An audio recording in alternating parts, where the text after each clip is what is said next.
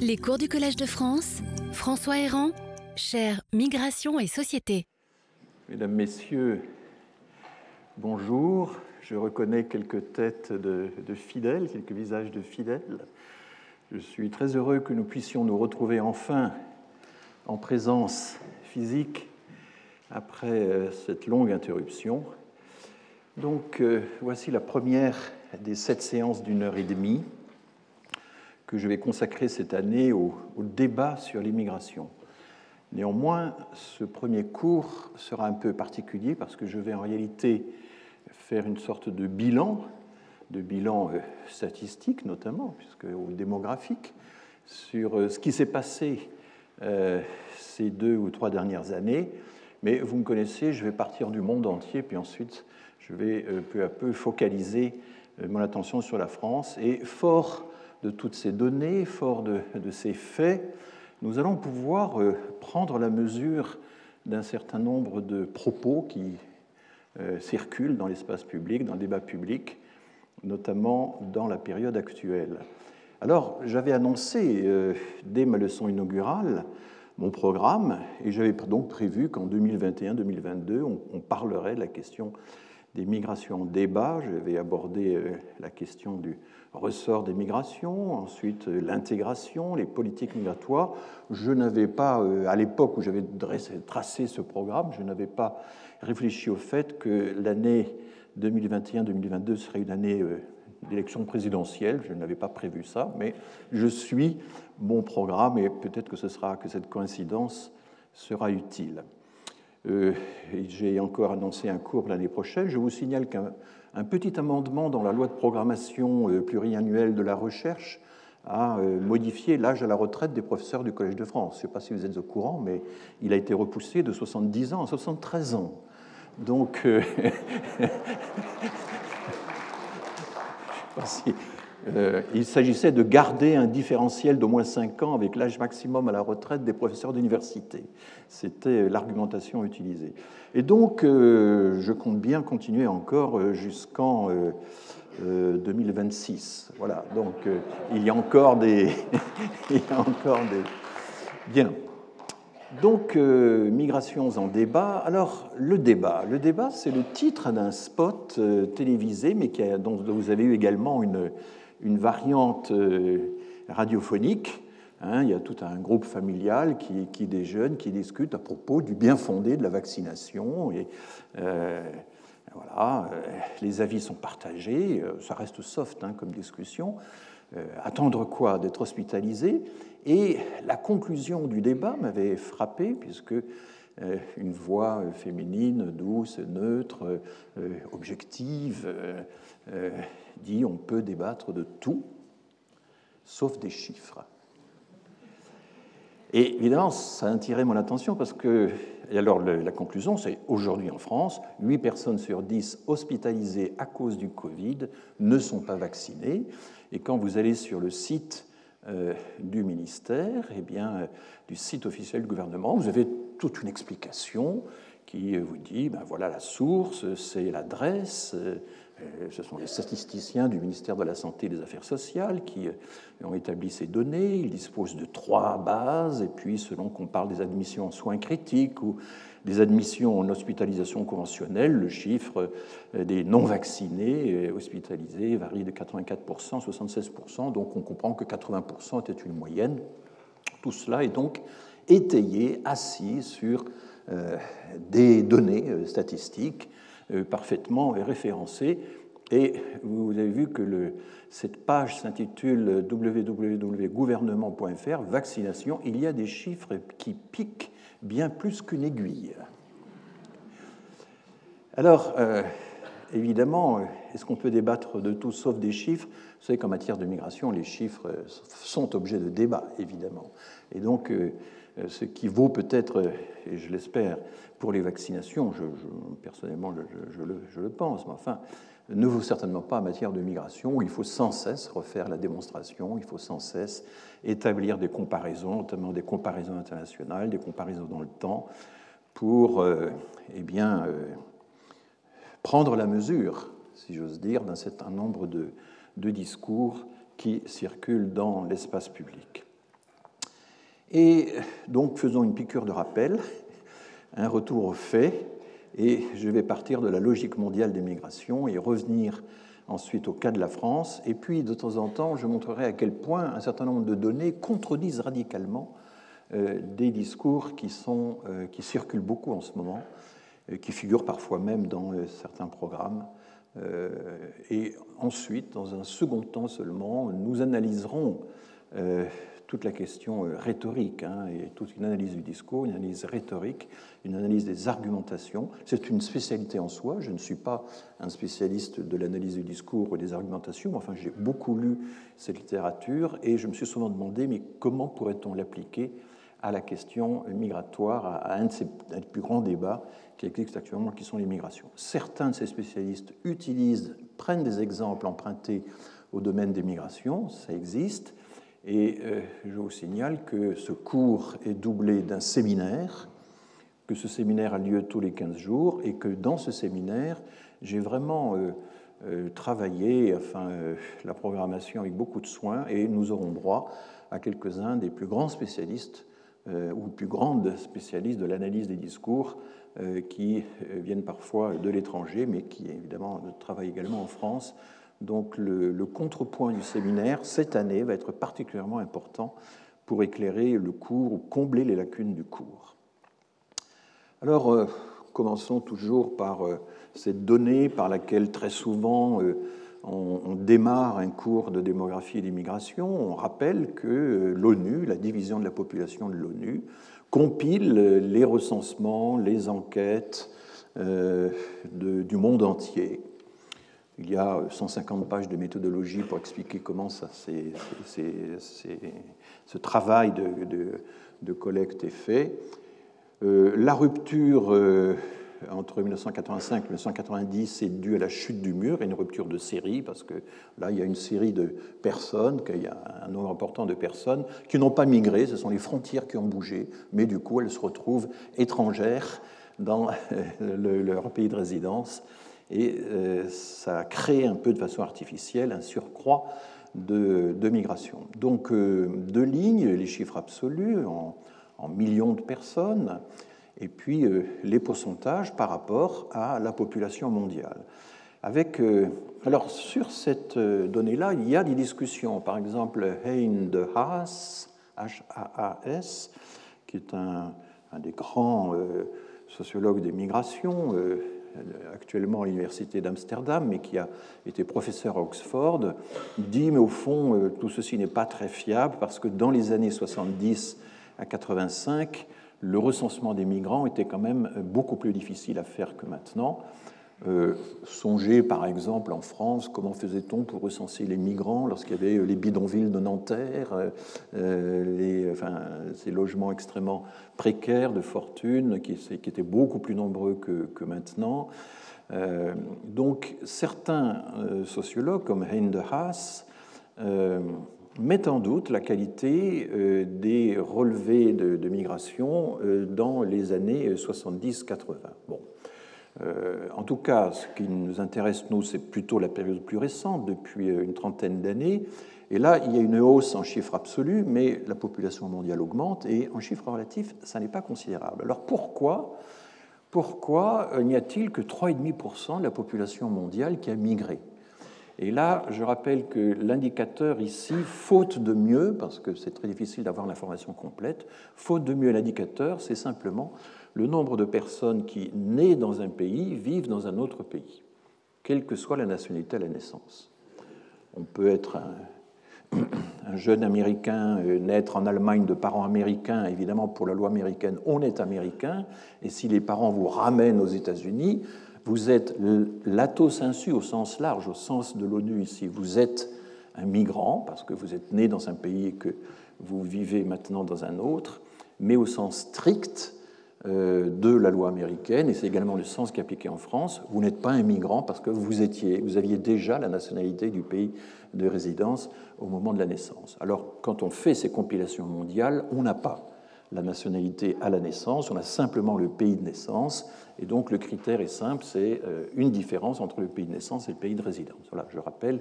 Et il ne faut pas croire que ce soit une norme de l'ONU. L'ONU, dans un document très complet, après avoir fait une enquête extrêmement précise sur les pratiques des instituts statistiques dans un très grand nombre de pays, hein, c'est un travail considérable qui a été fait en 1998, l'ONU dit ben, l'idéal, c'est effectivement de définir la migration stricto sensu, de définir la migration comme étant les personnes nées étrangères à l'étranger et qui sont venues s'installer chez nous pour une durée d'un an. Mais dans la pratique, souvent l'information manque. Et donc, quand l'ONU utilise la définition simple, la définition lato sensu, l'ONU n'édicte pas une norme, comme je le lis trop souvent. Hein. Il y a une erreur qui est souvent commise, y compris par les chercheurs. pour l'ONU, la norme, euh, la définition normative de l'immigration, c'est non. L'ONU dit de façon tout à fait pragmatique que, faute de mieux, elle se contente souvent, notamment dans ses bases mondiales, de prendre le critère de simple différence entre pays de naissance et pays de résidence. Alors pourquoi seulement 3,5% Alors j'ai déjà eu l'occasion de l'expliquer, mais je vais revenir c'est que euh, les géants démographiques, les pays qui ont plus de 200 millions d'habitants, eh bien, émigrent très très peu. Et donc ils font chuter la moyenne du pourcentage de migrants dans le monde. Ce sont des pays où il y a une migration interne, une migration domestique considérable. Il y a toute une migration formidable à l'intérieur de l'Inde, à l'intérieur de la Chine par exemple. Et donc, d'une certaine manière, on peut dire que la migration interne, c'est un peu la, matière noire de la migration internationale. Là où il y a très peu de migration internationale, c'est qu'en fait, il y a beaucoup de migration interne. Et c'est un des défis que nous avons. Euh, la migration interne est un objet euh, euh, qui passionne beaucoup les géographes de la population. Les démographes, eux, sont davantage intéressés par la migration internationale. Évidemment, il faudrait pouvoir réunir ces deux spécialités au lieu de les séparer. Alors regardons les chiffres. Et là, j'ai mis euh, en tête le top 9, comme on dit de nos jours, les 9 pays les plus peuplés au monde. Et vous voyez que, euh, et là, vous avez la proportion d'émigrés. Hein, quand on prend pour un pays donné l'ensemble de sa population et l'ensemble des, euh, des, émigrés, des, des, personnes nées dans ce pays qui vivent à l'extérieur, et qu'on regarde quelle est la part de l'émigration sur cet ensemble, eh bien, pour euh, les euh, six pays les plus peuplés du monde, c'est seulement 1%. Hein. Le taux d'émigration des six pays les plus peuplés au monde est extrêmement bas, c'est seulement 1%. Et ces pays font à eux seuls la moitié de la population mondiale. Et donc, évidemment, ça fait chuter la moyenne. C'est pour ça qu'on est seulement à 3,5% d'émigration. Alors, il y a quelques pays de plus de 200 000, de, enfin, quelques pays très peuplés qui ont déjà un taux d'émigration relativement important, Pakistan, Bangladesh, Russie. La Russie, c'est dû au fait que l'on compte là-dedans tous les Russes qui vivent encore dans les anciennes républiques hein, euh, et qui euh, n'ont pas opté pour la nationalité euh, du pays d'accueil. Donc, bon, il y, a, une définition un peu artificielle dans la. C'était en fait d'anciens colons, d'une certaine manière, qui sont restés dans les, dans, la, dans les anciennes républiques. Et puis ensuite, j'ai choisi euh, un certain nombre de pays. Le Mexique, pendant longtemps, il y avait euh, plutôt 9-10% de sa population qui vivait à l'étranger. En fait, le Mexique a une migration qui est quasiment euh, uniquement centrée sur les États-Unis. C'est un couloir migratoire exclusif. Et il y a eu pas mal de retours des États-Unis au Mexique. En tout cas, actuellement, 8,5% de la population mexicaine vit à l'étranger.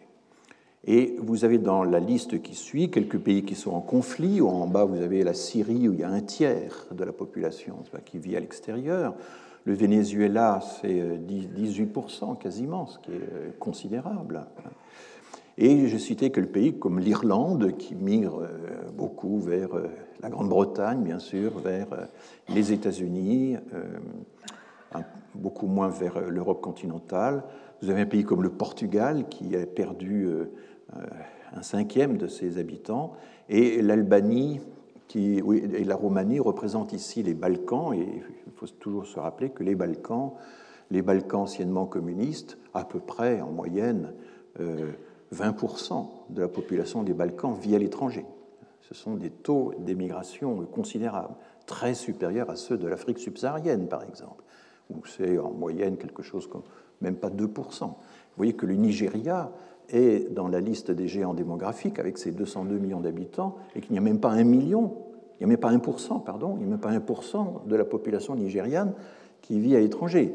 Parce que dans ce pays immense, hein, Ces, géants démographiques sont des planètes qui retiennent leur population, et si vous voulez améliorer votre sort dans ces grands pays, eh bien, vous faites une migration interne. Alors il faut avoir en tête ces structures. Ça n'empêche pas que quand on regarde les chiffres ont été publiés encore il y a quelques jours par l'OCDE et qu'on fait le bilan euh, des nationalités qui ont le plus bougé, aujourd'hui encore, dans les pays de l'OCDE, dans les pays occidentaux, le premier, la première nationalité à avoir obtenu un titre de séjour dans l'OCDE, ben, ce sont les Chinois. Ils ont beau avoir un taux d'émigration très faible, comme évidemment euh, la base de calcul est considérable, eh bien, euh, euh, actuellement la plus grande diaspora au monde, diaspora au sens de simplement la première génération des, des émigrants qui vivent à l'étranger, c'est l'Inde, avec 17 millions d'Indiens répartis dans le monde, suivi de la Chine, 11 millions, et du Mexique, une dizaine de millions. Hein. Donc vous voyez que les taux d'émigration de ces géants, évidemment, ont beau être faibles, ça fait quand même des diasporas importantes, mais c'est rien par rapport à la population du pays d'origine. Alors voilà, on a ça constamment en démographie d'immigration, ces problèmes d'ordre de, grandeur, ces effets de structure, ces paradoxes hein, qui euh, sont souvent oubliés dans les débats publics et, j'y reviendrai. Euh, on est frappé, quand on regarde les exemples que j'ai cités, de voir que, par exemple, le Venezuela, simplement par euh, l'incurie d'un gouvernement, déclenche des migrations qui sont aussi importantes que, enfin, de même ordre de grandeur que, que la guerre civile dans d'autres pays. J'aime bien aussi toujours rappeler ceci, et histoire de situer un peu la France par rapport au taux, cette fois, d'immigrés. Hein. Quel est le pourcentage de population immigrée dans chaque pays? C'est donc euh, classé euh, par ordre décroissant. Et vous voyez que certains pays, les pays en vert sont les pays du Golfe ou du Proche-Orient. Ces pays euh, ont des pourcentages de population immigrée absolument considérables. Le Qatar, 88% de la population du Qatar sont des étrangers hein, qui travaillent. C'est une immigration uniquement de travail. Il n'y a pas de regroupement familial, c'est interdit. Et les durées de séjour, quand même, commencent à s'allonger un peu. En, gros, c'est 5-6 ans maintenant, hein, ce qui commence déjà euh, à faire. Euh, voilà. Le Qatar a supprimé récemment le système du sponsoring qui, bloque les gens dans une entreprise chez un employeur précis. Et on va voir comment ça se passe. En tout cas, vous voyez que les taux d'immigration sont considérables dans, euh, dans, le Golfe, les pays du Golfe. Euh, le premier pays d'Europe qui attire des migrants, c'est le Luxembourg, sans compter les frontaliers. Hein, c'est vraiment les personnes qui vivent et dorment euh, sur place. Quasiment la moitié de la population luxembourgeoise est composée d'immigrés. Et ensuite, je représentais en bleu tous les pays d'Europe, en rouge euh, les pays du Commonwealth et les États-Unis. Voilà. Et vous voyez que la France euh, se retrouve dans la partie droite du graphique. 13%, 13% c'est le critère ONU. Hein. il y a 13% de personnes qui vivent en France alors qu'elles sont nées dans un pays étranger.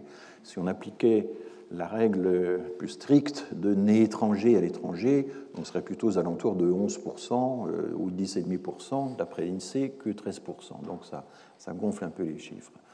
Mais vous voyez que la France n'est pas du tout euh, le pays, euh, le plus gros pays d'immigration en Europe. Hein. Nous, sommes, nous occupons une place tout à fait moyenne, modeste. Il y a toute une série de pays européens qui ont plutôt 20%, 19%, 18% de population immigrée. Nous en sommes à 13% dans cette définition très large. Euh, et je reparlerai au moment venu du comptage des irréguliers ou des, ou des clandestins. Il ne faut pas croire que la France sera le seul pays euh, du monde à avoir un problème là-dessus. Hein. Tous les autres pays européens ont les mêmes difficultés, y compris euh, les pays qui ont des registres de population. Et voilà. Alors il y a une barre, parce que tous les, les 200 pays ou territoires ne sont pas représentés ici, et en bas du graphique, dans la partie droite, vous avez euh, eh bien, des histogrammes imperceptibles, hein, c'est dans l'épaisseur du trait. Euh, Brésil, Inde, Maroc, Philippines, etc., ont très peu d'immigrés, euh, moins de 1%, et donc ça ne se voit quasiment pas. Et là-dedans, vous retrouvez donc un certain nombre des géants démographiques. La Chine est à la fois un pays qui émigre très peu, quand même moins de 1% de sa population, et qui permet une immigration encore, encore plus faible. C'est un pays qui est vraiment très fermé. mais l'Inde, aussi, finalement. Voilà. Donc, là encore, et c'est un argument dont on analysera un peu la, la, nature, la teneur, le moment venu, quand je vois ce tableau, ma conclusion, c'est qu'il n'existe pas de chiffre optimal, de proportion optimale d'immigrés dans un pays. Quand on voit une telle diversité de proportions, vous ne pouvez pas en conclure qu'il existerait, déterminable de façon scientifique, une quantité optimale d'immigration dans un pays. Souvent, on me demandait, euh, quand je dirigeais l'INED, mais quelle est la proportion optimale d'immigrés dans euh, un pays comme la France? C'est une notion politique, ce n'est pas une notion scientifique. Euh, est-ce que c'est 25%, 30%, 3% Voilà. Euh, tout ceci dépend de l'histoire, dépend un peu des politiques, euh, mais enfin, en réalité, assez peu. Et il n'y a pas de méthode scientifique pour déterminer un optimum de population pour un pays, et encore moins de population immigrée pour un autre pays. La notion d'optimum était très importante encore dans les années 60 en démographie. Alfred Sauvy était un grand cherchait des optimums à droite et à gauche, et là, quasiment disparu hein, de la recherche démographique. Les économistes encore euh, travaillent beaucoup la notion d'optimum, enfin dans, un sens différent. Euh, quand on, alors ça c'est une donnée que l'ONU a publiée assez récemment, euh, ils définissent des couloirs de régions du monde, des couloirs migratoires continentaux quels sont les cinq premiers couloirs continentaux au monde? Eh bien, d'abord, le premier couloir euh, continental, c'est les Européens qui migrent en Europe. C'est la migration intra-européenne, l'immigration nord-nord, migration euh, alors évidemment, là-dedans figurent euh, les Italiens, les Espagnols vivant en France ou en Suisse, euh, figure euh, l'Europe de l'Est qui a migré vers l'Europe de l'Ouest, l'Allemagne, n'est-ce pas, qui a attiré les Polonais, les Slovaques, tout ceci est là-dedans. Mais vous avez aussi les Français aux États-Unis, au, au Royaume-Uni, pardon, etc. Enfin, vous avez donc 42 millions de personnes dans le monde sont des Européens qui ont migré vers un autre pays d'Europe. Et ça représente 15% de la migration mondiale. Euh, ensuite, euh, deuxième couloir, c'est l'Amérique latine euh, au sens large, y compris les Caraïbes, vers l'Amérique du Nord. Et là-dedans, vous avez les 11 millions ou les 12 millions de Mexicains aux États-Unis. Le reste, c'est quand même essentiellement les pays qu'on appelle du triangle nord, les, pays qui sont au sud du Mexique, le reste de l'Amérique latine, ainsi que les Caraïbes. Le troisième couloir, c'est tout ce qui est euh, Proche-Orient, Afrique du Nord, le monde arabo-musulman, euh, pour faire vite. Euh, là, c'est l'Égypte qui migre dans les pays du Golfe, par exemple. Hein. C'est ça qu'il y a dans ces... Ce sont des effectifs considérables. Donc il y a une migration intra-sud, ce troisième couloir. Ensuite, on a les populations d'Asie centrale ou d'Asie du Sud qui vont vers le Proche-Orient, là, c'est les Indiens, les Bangladais, les Pakistanais qui vont vers dans les pays du Golfe. Hein, là, encore, vous avez derrière tout ça, vous avez essentiellement l'extraordinaire pouvoir attractif du Golfe pour des migrations euh, de travail.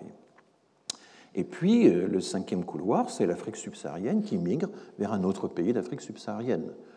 Euh, je cite l'exemple des 1,5 million de Burkinabés qui travaillent en Côte d'Ivoire il y a, il faut le rappeler, des accords de libre circulation au sein de l'Afrique subsaharienne euh, occidentale, euh, la, CDAO.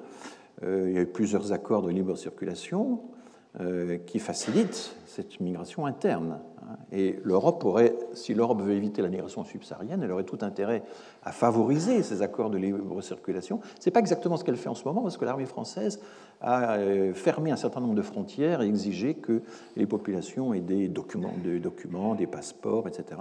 Et elle a fermé des courants de circulation traditionnels entre les pays sahariens, par exemple, qui étaient assez euh, puissants. Bon, elle l'a fermé pour des raisons de, de sécurité qu'on peut comprendre, mais qui vont à l'encontre du principe général de libre circulation qui est très puissant en Afrique. Il y a beaucoup plus de libre circulation migratoire au sein de l'Afrique subsaharienne qu'il n'y en a au sein de l'Amérique latine, par exemple. Voilà. Alors là, je reproduis un, graphique que les, jeunes chercheurs aiment bien. il est compréhensible à condition qu'on le commente. Il est intéressant, mais bon, ce n'est pas ma manière graphique habituelle. Mais je constate que parmi les jeunes chercheurs de l'Institut des migrations que je, que je dirige, hein, il y a un Institut des migrations qui a remporté un concours et qui est animé par le, coordonné par le CNRS. Nous sommes 623 chercheurs dans, ce, dans cet institut, et donc euh, ceux qui s'intéressent à la géographie des populations euh, aiment bien ces graphiques circulaires. Alors comment ça fonctionne? Vous avez... Est-ce que vous voyez ma flèche ou pas? Oui? Vous la voyez? Elle est un peu petite. Donc, euh, ces arcs de cercle ont une longueur qui est proportionnelle au nombre d'immigrés, hein, au nombre d'immigrés dans les pays d'accueil. Donc là, vous avez l'Europe dans cette espèce de, couleur jaunâtre, et vous avez par exemple ici le courant qui va de l'Afrique du Nord et du Proche-Orient vers l'Europe. Donc euh, les Maghrébins en France euh, sont là, par exemple, les Marocains en Espagne euh, sont, là-dedans. vous avez alors, ce qui est intéressant, c'est d'abord de voir que l'Europe a effectivement un arc de cercle assez long, un angle donc très, très ouvert. C'est évidemment un, grand foyer qui attire de la migration. L'Amérique du Nord, déjà beaucoup moins, s'est concentrée sur quelques pays. Ce qui est intéressant, c'est de voir ces boucles qui se referment sur elles-mêmes, et là, vous retrouvez les Européens qui migrent dans un autre pays d'Europe. Hein. De même que vous avez à l'intérieur de l'Afrique du Nord et du Proche-Orient ces migrations, alors bon, évidemment, c'est lié au découpage. Hein. Vous avez les pays du Golfe qui attirent des euh, autres pays du Proche-Orient ou de l'Afrique du Nord, Afrique du Nord incluant la Libye, l'Égypte et le Soudan, si je me souviens bien. Donc, vous voyez que dans l'Afrique subsaharienne, c'est très net, le plus gros de l'immigration subsaharienne, quelque chose comme 80%, euh, c'est intra-Afrique subsaharienne. Voilà, donc euh, une image qui est assez intéressante qui est un peu euh, qui, relativise un peu les, principaux courants et je vous laisse l'admirer. Je ne sais pas s'il faut d'autres commentaires. Ici, par exemple, vous avez euh, Europe, y compris Russie, qui migre vers l'Asie centrale. Alors ça, c'est tous les Russes qui se retrouvent dans des pays euh, d'Asie centrale. c'est cette migration un peu difficile à, définir, qui est un peu le résultat de la chute du système soviétique. Je termine, c'est un graphique que j'ai déjà eu l'occasion de présenter plusieurs fois, mais euh, j'insiste sur le fait qu'il est, il est fondamental.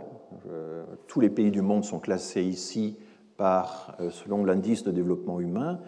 Évidemment, on rêve, et on l'a, mais en partie seulement, on rêve d'avoir la grande matrice, le grand tableau carré qui croiserait les 200 pays ou territoires d'origine avec les 200 pays ou territoires de destination, et qui nous dirait, dans chaque case, voilà, il y a tant de personnes nées dans tel pays et vivant dans tel autre pays. Et puis on rêverait que ces données de stock, comme disent crûment les démographes, ce soit aussi des données de flux et que régulièrement, tous les 5 ans ou tous les 10 ans, on puisse avoir le bilan euh, des flux qui sont partis de tel pays d'origine vers tel pays de destination. Alors, on a on a ça, il existe une base bilatérale d'émigration qui a été euh, entamée par l'ONU, qui consiste à aller chercher dans tous les recensements, les enquêtes du monde entier, euh, les personnes en fonction de leurs origines, et donc de façon à remplir cette matrice. C'est encore imparfait, c'est encore, euh, il y a encore quelques couloirs migratoires qui sont très mal renseignés, mais il y a quand même des techniques statistiques comme ce qu'on appelle la contrainte par les marges qui font qu'on peut remplir des cases à l'intérieur du tableau parce qu'on a une idée du total en ligne et du total en colonne. Enfin, je passe sur la, technique. Euh, le FMI s'y est mis parce que le FMI s'intéresse beaucoup aux remises, aux transferts financiers des migrants qui vont d'un pays à l'autre. Et l'OCDE, lui, a décidé de faire sa propre base. Et donc, on peut enrichir la base de l'ONU avec la base de l'OCDE. L'OCDE, il y a à peu près 100 pays de, euh, de destination et 200 pays d'origine. C'est euh, la base DIOC, DIOC, DIOC-E, DIOC Extended. Euh, la première base ne concernait que les échanges, les circulations au sein des pays de l'OCDE, il y en a 37, 38, alors que la base plus étendue a élargi les recherches dans les recensements du monde entier. Donc, sur la base de tout ça, de la base de l'ONU, si j'ose dire, enrichi par l'OCDE, on peut dresser un tableau comme celui-là. Là, ce sont des effectifs absolus, ce sont des millions de migrants. Et j'ai classé les pays du monde en dix échelons de l'indice de développement humain, qui, comme vous le savez, est une synthèse entre l'espérance de vie, euh, la richesse par habitant et les années d'éducation. Donc une assez bonne synthèse de la situation sociale d'un pays. Et vous voyez que si euh, nous passions notre temps à accueillir toute la misère du monde dans les pays riches d'Occident, c'est cette zone cerclée en violet qui devrait être la plus remplie. Si les plus pauvres migraient vers les pays les plus riches, c'est cette zone-là qui serait euh, encombrée, qui serait euh, surreprésentée dans ce schéma. Vous voyez qu'il n'en est rien, et que toute cette grande métaphore de la pente naturelle, du déversement du trop-plein vers le vide, qui hante toute une série d'essais, j'ai même vu un rapport de la Fondation Schumann, qui est pourtant une fondation sérieuse, parler des migrations avec ce genre de métaphore, expliquer qu'il y a des basses pressions démographiques qui vont inévitablement attirer des hautes pressions démographiques en se fondant sur l'indice de fécondité. Eh bien, ces métaphores ne marchent pas. Et ce que l'on sait, le premier chercheur qui a inventé cette formule est un Américain qui s'appelle Philip euh, Martin. Philip Martin a parlé de la, de la hump migration, d'une migration en bosse. C'est-à-dire que les pays qui attirent le plus de migrants ne sont pas les pays les plus riches par rapport aux pays les plus pauvres. Euh, la migration se concentre dans des zones moyennes et donc elle émane de pays qui ont des indices de développement sur une échelle de 10 qui sont plutôt à 4, 5, 6, mais aussi à 10. Donc cette tour que vous voyez ici, la plus haute de toutes, 6, hein, la migration qui va de 6 en 10, vous avez là-dedans les Mexicains aux États-Unis. 4 euh, en 10, vous avez là-dedans euh, les, euh, les, Indiens, les Chinois qui vont aux États-Unis, en Grande-Bretagne, etc. Donc encore, c'est un, un, grand pôle. 10 en 10, évidemment, ce sont les migrations à l'intérieur des pays riches, qui sont des migrations importantes. Alors la France est en 9 et non pas en 10, hein, et donc elle attire, euh, les pays qui sont classés en 9 attirent des migrants, mais plutôt des migrants de niveau moyen ou élevé. Et puis la zone 8, c'est là que se trouvent les pays du Golfe, d'une part, et euh, la Russie de l'autre, avec tout ce problème euh, de, des, gens qui viennent des pays, des, ex-républiques soviétiques et qui vont en Russie, hein, toute cette circulation entre la Russie et les anciennes républiques. Donc euh, les pays du Golfe attirent des populations de niveau 4, 5, euh, de niveau 6. Donc vous voyez, on n'est pas du tout, absolument pas, dans le schéma de la misère du monde, hein, de la migration comme euh, étant expliqué par eh bien, une espèce de flux naturel qui va des pays les plus pauvres aux pays les plus riches, ou alors vous faites la même chose pour la fécondité, vous avez le même résultat, les pays très déprimés du point de vue de la fécondité, comme les Balkans, qui sont à 1,3 enfants par femme, il n'y a que la Roumanie qui, monte au-delà, eh bien, les pays des Balkans ont beau être sous-féconds en quelque sorte, ce n'est pas pour ça qu'ils attirent chez eux euh, l'émigration des pays les plus féconds. Au contraire, ils font partie des populations qui émigrent le plus. Donc l'idée que la surfécondité va nécessairement se déverser dans les aires de sous-fécondité, cette idée, elle est tout simplement fausse. Et donc, je vais, euh, au cours de, dans, les séances qui vont suivre, euh, je ne vais pas pratiquer un, un rhetoric turn, rhetoric turn. Je ne vais pas dire que tout est rhétorique, que tout est affaire d'argumentation ou de, de discours. Il y a tout de même un certain nombre de faits, de faits solides, et c'est quand même par la confrontation avec les faits qu'il faut pouvoir aussi apprécier les discours. Ce sera en tout cas une des bases sur lesquelles je vais m'appuyer, même si une bonne partie de l'analyse de la rhétorique consiste à dire qu'il y a fait très très peu de démonstrations dans ce bas monde et que euh, ce qui fonctionne essentiellement, c'est simplement euh, de persuader les personnes qu'il y a un degré de vraisemblance un peu plus élevé euh, dans les vérités et non pas de pouvoir établir des vérités. Alors, évidemment, les politiques migratoires ont peut-être joué un rôle là-dedans, mais euh, alors je vous fais remarquer que l'immigration climatique, c'est la même chose. On n'a pas pour l'instant de mouvement avéré qui irait des pays les plus éprouvés climatiquement vers les pays les moins éprouvés climatiquement. Une espèce de, là encore, de, refuge naturel. Ça n'existe pas. On a même des études qui montrent que quand la sécheresse s'accroît, ça diminue les ressources des personnes et qu'ils peuvent encore moins migrer. Donc il y a des effets complexes et paradoxaux hein, euh, entre euh, la dégradation du climat et la propension à migrer. Et l'explication de cette euh, structure en bosse des migrations, eh bien, elle est assez simple, une formule que j'ai souvent utilisée. Il ne suffit pas d'avoir des aspirations à migrer, il faut avoir les moyens de ces aspirations. Et ces moyens, eh bien, on les a. Euh, le maximum, si vous voulez, de, superposition entre aspirations et, moyens permettant de les satisfaire, c'est dans les pays de développement euh, intermédiaire. Hein. Quels sont les pays qui émigrent le plus au monde? Ben, C'est les Balkans, c'est des pays comme la Roumanie, mais c'est aussi la Géorgie, l'Albanie. On s'étonne toujours de les voir euh, tenter d'utiliser l'asile pour migrer chez nous. Ils ont le droit de, visa, ils ont le droit au visa Schengen de trois mois, puis il y en a certains qui ont tendance à vouloir rester au bout des trois mois. Bon, mais ils font partie de cette bosse, hein, de ces pays qui sont à niveau 5 euh, et qui ont une propension à migrer forte avec quelques débuts de moyens pour le faire. Mais le Mexique est là-dedans aussi, évidemment, euh, la Turquie, etc. Enfin bon, euh, il y a des pays en, en, émergence, comme ça, comme le Vietnam, qui émigrent aussi beaucoup, mais qui ne sont pas au niveau 5, qui sont un peu plus bas actuellement. Euh, le Venezuela est, de ce type-là. La Syrie aussi. La Syrie avait un niveau de développement relativement élevé avant que tout ça se dégrade et qu'elle descende de plusieurs rangs sur cette échelle.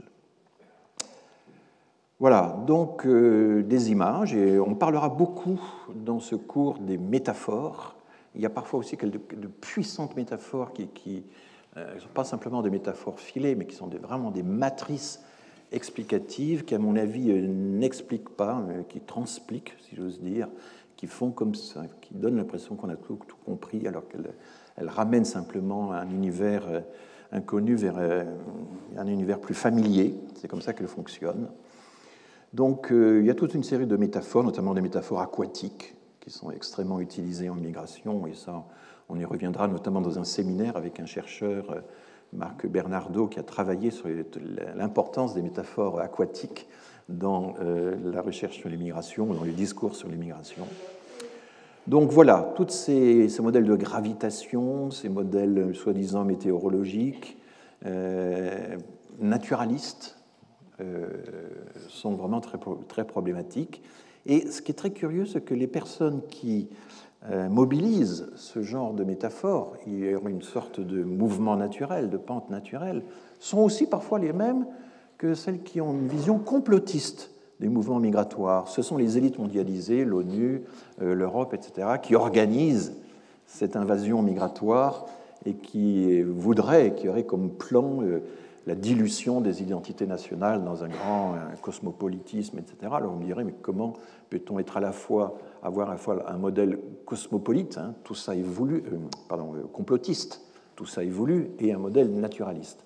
Alors il y a l'idée qu'il y a en quelque sorte des forces naturelles que certains déclenchent, et une métaphore comme ouvrir les vannes, hein, l'ouverture des vannes, est typique de cette combinaison pas très rationnelle, à vrai dire, entre le modèle complotiste et le modèle naturaliste. Ça s'écoule comme de l'eau, mais on pourrait arrêter, et il y a des individus mal intentionnés qui ouvrent les vannes, et euh, c'est notamment ce qui avait été reproché à Angela Merkel. Donc, euh, alors maintenant, passons à la France, et avec euh, ce schéma que je vous ai déjà présenté, ceux d'entre vous qui ont l'occasion de suivre mon cours les années précédentes, mais qui est actualisé euh, par euh, les dernières données de l'INSEE. Je rappelle que nous avons en France un recensement tournant qui recense chaque année un septième de la population avec des taux différents selon qu'on est dans les communes de moins de 10 000 habitants ou les communes de plus de 10 000, et une série de questions sur le pays de naissance, la nationalité d'origine, la nationalité actuelle, etc., qui permettent d'actualiser les chiffres sur euh, l'immigration. Alors, dans le passé, c'est par rétropolation, il y a eu tout un travail historique qui a été fait, qu'on a non seulement euh, les étrangers dans le passé, mais qu'on a les immigrés. C'est un travail de, de, réestimation euh, rétrospective. Nous commençons en 1850, et vous allez voir qu'il y a une espèce de, tendance générale qui est quand même très forte, mais avec sans cesse des interruptions ou des rebonds qui sont liés à, l'histoire économique, et, mais aussi à, l'histoire juridique, si, je peux m'exprimer ainsi. Au début, euh, on a 1% euh, d'immigrés au début du Second Empire, et puis on a besoin de rattraper l'Angleterre, on a du retard dans le processus d'industrialisation, et on fait venir des étrangers, essentiellement euh, belges, italiens, euh, suisses, les Suisses étaient encore assez pauvres à l'époque, et on les fait venir pour nos mines, nos usines textiles, les constructions des ports, des chemins de fer, etc. Donc toutes ces grandes activités euh, qui se déploie euh, pendant le Second Empire. La littérature de l'époque est pleine de discours sur l'augmentation du nombre des étrangers en France. Le fait d'être passé, en gros, de 1% à 1,67%, ça a jeté beaucoup d'émoi hein, dans, euh, les, dans les médias de l'époque. Ça n'est pas passé inaperçu. Et aujourd'hui, ça nous paraît assez étonnant. Mais vous regardez le début de l'histoire des États-Unis, euh, dès les années 1795, il y a des gens qui trouvent qu'il y a trop d'immigration aux États-Unis. Hein. Euh, il y a une correspondance entre Washington et Jefferson euh, sur ce sujet, alors que c'était vraiment des, effectifs extrêmement faibles. Mais la croissance relative est quelque chose qui est très perçu par les populations. Ça, c'est vraiment très net. Et elles ont une certaine sensibilité à ça, parce qu'elles voient ça dans l'univers quotidien, etc. Alors, ça augmente très fortement pendant euh, la euh, Troisième République, et euh, vous voyez qu'il y a une interruption à partir de, une stagnation à partir des années 1890. Ben là, vous avez la grande crise économique qui a frappé toute l'Europe, hein, qui est une crise de surproduction, semble-t-il, et qui fait que le nombre des immigrés a stagné. Et puis surgit la Première Guerre mondiale. On ne fait pas de recensement. À l'époque, on faisait recensement tous les cinq ans en France, hein, pendant toute la période qui précédait. Ça continue encore jusqu'à la Seconde Guerre mondiale. Mais là, évidemment, on ne fait pas le recensement de 1915. Euh, Et puis, il y a la reconstruction d'après-guerre euh, qui fait bondir la proportion d'immigrés. Et là, pour la première fois, on va chercher non pas des voisins, mais on va chercher plus loin. C'est là qu'on recrute les Polonais en très grand nombre pour les mines notamment. Et survient la crise des années 30, et là, un coup d'arrêt, renvoi des Polonais chez eux, manu militari dans certains cas. Donc, euh, et une grande période de xénophobie dans euh, ces années 30, fin des années 30, avant même la guerre. Ça reprend, pas tout de suite, mais ça reprend assez fortement pendant la période qu'on appelle un peu pompeusement en France les Trente Glorieuses. J'ai jamais été très adepte de cette euh, formule. Tout n'était pas nécessairement glorieux pendant ces, trente années-là, mais enfin, ça a été des périodes de croissance, de rattrapage par rapport au reste euh, de l'Europe et au reste du monde. Et dans cette période de croissance, il y a à la fois le baby boom et euh, un, boom migratoire. On a cumulé les deux. Hein. Les naissances ne sont pas venues combler un déficit de, les migrations ne soient pas venues combler un déficit de naissance. En 1945, fin 1945, euh, Alfred Sauvy, qui vient d'être nommé directeur de l'INED, l'Institut national d'études démographiques, euh, publie un article qui va paraître dans le premier numéro de la revue Population en janvier 1946. Il ne sait pas encore à l'époque qu'il va y avoir le baby boom. Euh, il n'y avait pas encore la division de la population des Nations Unies, elle n'existait pas. Et pour savoir s'il y avait un baby boom ou pas, parce qu'il y avait des bruits, des rumeurs qui circulaient, on a fait du fact-checking en quelque sorte. Et l'INED a lancé une enquête postale dans le monde entier pour demander à leurs collègues statisticiens ou démographes s'ils constataient eux aussi un boom des naissances à partir de 1946. Je rappelle qu'en 1946, d'un seul coup, en une seule année, 200 000 naissances de plus. On était à 600 000 naissances, on passe à 800 000 en une seule année. C'était du jamais vu. Hein. Et on s'est dit, bon, est-ce que c'est un rattrapage d'après-guerre? Est-ce que ça va continuer? Ben, Ça a continué, ça a continué pendant 30 ans. Hein. Voilà l'histoire du baby-boom qu'on n'a toujours pas bien expliqué hein, quand même. Il faut le... Donc Sauvy, fin 45, n'a pas du tout l'idée que le baby-boom sera possible. Et il se dit, euh, il faut profiter de cette période de relance. Tout le monde est d'accord pour faire venir de la main-d'œuvre étrangère, mais il faut voir au-delà des besoins économiques, il faut voir les besoins de la démographie. Et là, il prend le modèle de population stable d'Alfred Lotka, qui est un mathématicien euh, américain qui, a, qui avait mathématisé en quelque sorte les, relations démographiques, et il dit, ben, pour rétablir l'équilibre entre les générations, il faut partir de la pyramide des années 30, d'avant la crise des années 30, et euh, il nous faut des étrangers. Et il nous faut des étrangers qui, cette fois, contrairement à la guerre de 14, ne soient pas uniquement des hommes, mais soient aussi des femmes avec un potentiel de fécondité important. Il faut une, immigration de peuplement. Et il chiffre à 5 millions 9 le nombre de migrants qui sera nécessaire pour euh, rééquilibrer les générations en France. C'est là, véritablement, alors il est un polytechnicien, et les polytechniciens qui travaillent dans les en démographie, ils ont une virtuosité tout à fait naturelle, ils savent parfaitement qu'on peut remplacer une grandeur démographique par une autre grandeur démographique, qu'on peut faire des modèles comme ça, il y a des fécondités de remplacement, il y a des migrations de remplacement, il y a des, sous-mortalités de remplacement, il y a, enfin, on peut tout remplacer partout. Hein. la, démographie mathématique est très, rompue à ce genre d'exercice. Et Sauvy fait ça. Une petite note de janvier 1946, il dit voilà, il faudrait 5 millions d'immigrés pour rééquilibrer les générations. Il ne dit pas en combien de temps, c'est bien que son modèle ne sera pas utilisé, et c'est seulement dans les années 70 qu'on arrivera finalement à cumuler ce chiffre d'immigrés annoncé par Sauvy en 1946. Et puis voilà que quelques mois plus tard, on apprend que le baby-boom est puissant et fort et se retrouve dans les quantités de pays jusqu'à l'Australie, etc. Et donc le baby-boom a réglé le problème démographique qui hantait Sauvy. Et on ne pense plus aujourd'hui à Alfred Sauvy comme étant un euh, démographe qui finalement avait prôné une migration de remplacement. Thème qui sera repris par un rapport célèbre des Nations Unies en 2000, euh, avec toute une série d'auteurs intermédiaires, belges, français, etc., qui avaient déjà fait les calculs, toujours la même idée, pour contrer le vieillissement de la population, combien de migrants jeunes faudrait-il hein, C'est la question qui a été posée. Hein, Mais j'avais évoqué, alors je reviendrai sur euh, tout l'argumentaire de euh, des migrations de remplacement et comment les projections démographiques qui ont été faites ont été comprises comme un, interprétées comme un projet, comme un complot finalement euh, des organisations internationales. Je reviendrai là-dessus. En tout cas, le, le, boom de l'immigration euh, postérieure à euh, la Seconde Guerre mondiale est contemporain d'un boom euh, démographique. Hein. Il n'y a pas de, pas à contre-cycle que la migration se présente chez nous par rapport à la conjoncture démographique. Et puis vous voyez qu'à partir de 73, 74, il y a un arrêt en pourcentage de l'immigration. C'est la guerre du Kippour, c'est le quadruplement des prix du pétrole, c'est la décision prise par euh, l'Allemagne d'abord et la France ensuite de stopper l'immigration de travail. En 1974, nous interdisons l'immigration de travail.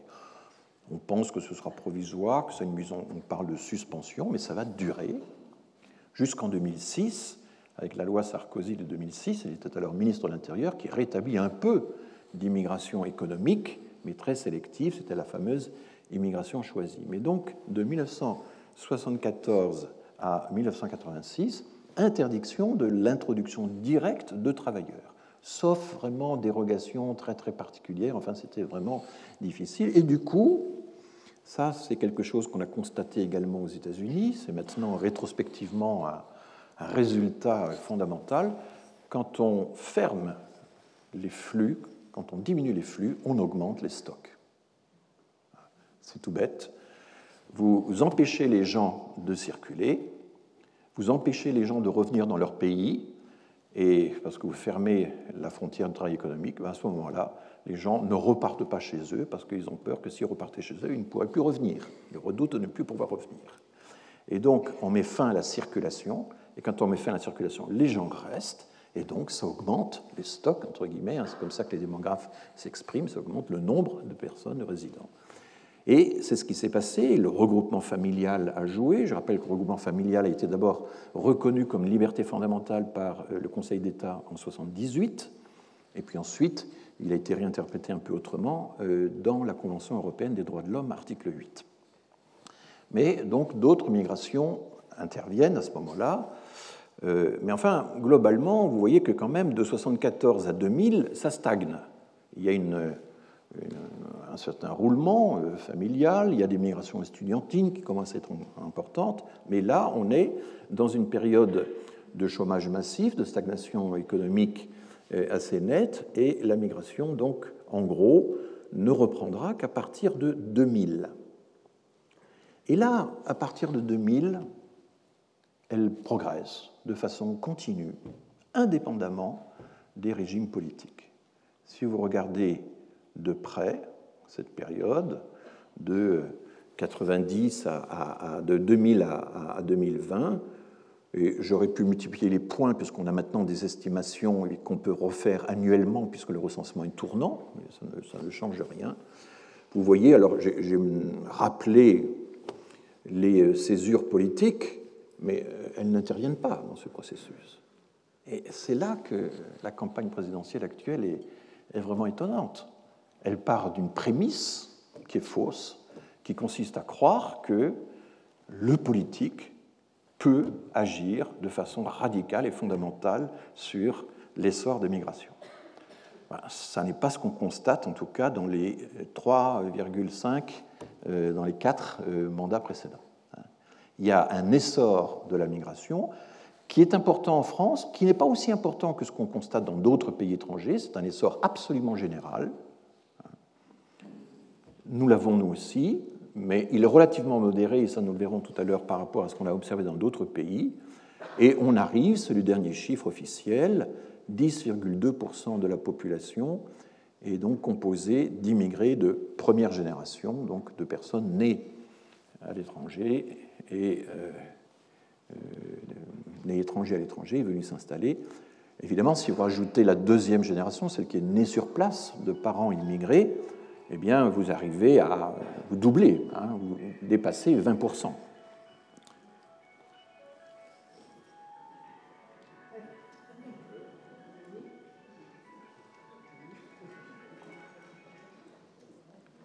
Alors, euh,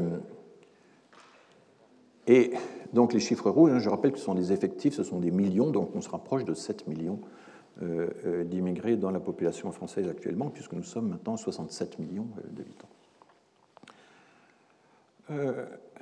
donc, essor continu, on ne voit pas la corrélation possible avec les politiques qui pourraient être menées, et nous allons voir ceci dans le détail avec la distribution des titres de séjour, donc actualisés jusqu'en 2020, ce sont des chiffres provisoires, et vous voyez que l'année 2020 se caractérise par une chute, euh, une, baisse euh, du nombre de titres qui ont été, de séjours qui ont été distribués.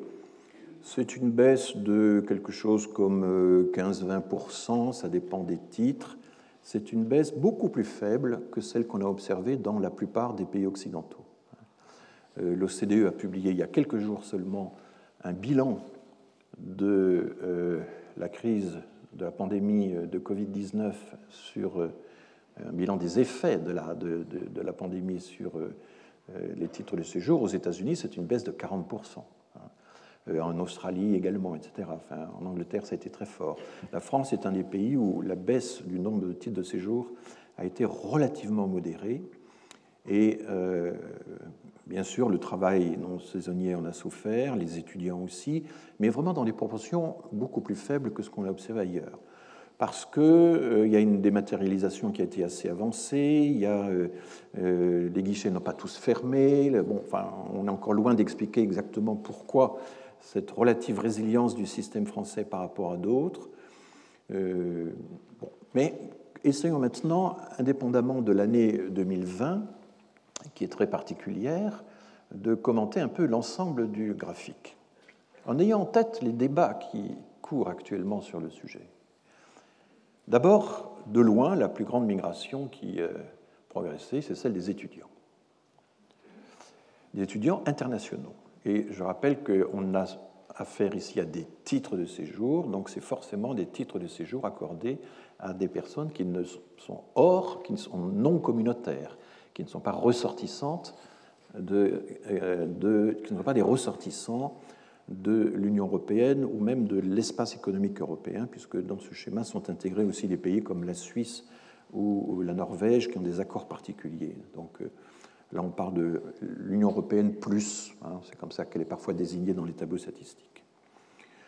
Euh, dans, alors, la recommandation de l'ONU, c'est qu'à partir du moment où on a un séjour de moins un an, eh bien, on est un immigrant, et donc les étudiants internationaux non européens sont donc euh, des immigrants. À ce titre, ils doivent solliciter eh bien, un titre de séjour.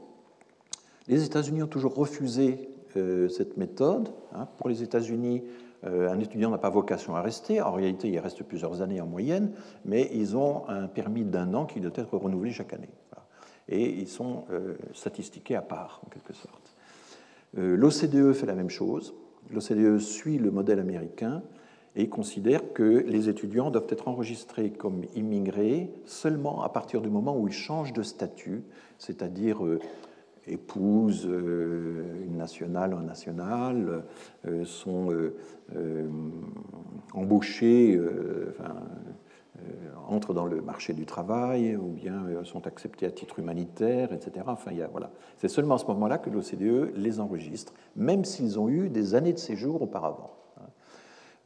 Mais ça, c'est l'exception américaine imitée par l'OCDE, et en réalité, dans tous les pays européens, dont la France, les étudiants internationaux non européens sont comptabilisés dans euh, la migration. Et là, vous voyez que c'est de loin, de loin, le euh, courant qui a le plus euh, grossi, avec ce résultat qu'en 2019, pour la première fois, l'ensemble des étudiants internationaux représentaient plus que les deux catégories de migration familiale réunies, hein, les familles françaises et les familles étrangers, dont je vais parler dans un instant. Euh, c'était la première fois qu'il y avait plus d'étudiants que euh, de, titres étudiantins que de titres euh, familiaux. Qu'y a-t-il dans cette croissance? Alors, les étudiants chinois ont beaucoup contribué à cette croissance depuis 2005, moins dans les années récentes, mais en gros, ça se partage. il y a un quart d'étudiants du Maghreb, les Marocains sont, les premiers, un quart d'étudiants subsahariens, un quart d'étudiants européens, et le quart restant, c'est les Américains, les Asiatiques, les Chinois, etc. Enfin, les Chinois représentent quelque chose comme euh, peut-être 15-16% des étudiants étrangers. Tout ceci est compilé par l'UNESCO, hein, qui euh, systématiquement publie des statistiques sur euh, les étudiants étrangers. Il faut rappeler l'importance considérable des étudiants dans les études, supérieures. Hein. Plus vous grimpez dans le cursus, plus la part des étudiants étrangers augmente. En France, 40% des étudiants de doctorat sont étrangers. 40%. C'est une proportion un peu plus élevée aux États-Unis. On a une proportion d'étudiants étrangers au niveau doctorat, master c'est un, un, peu moins, mais au niveau doctorat, qui est considérable et qui est, bah, qui est le résultat aussi euh, de la volonté d'internationalisation euh, de la France.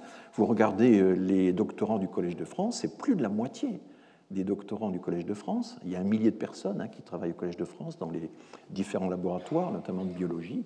Plus de la moitié des euh, doctorants sont étrangers.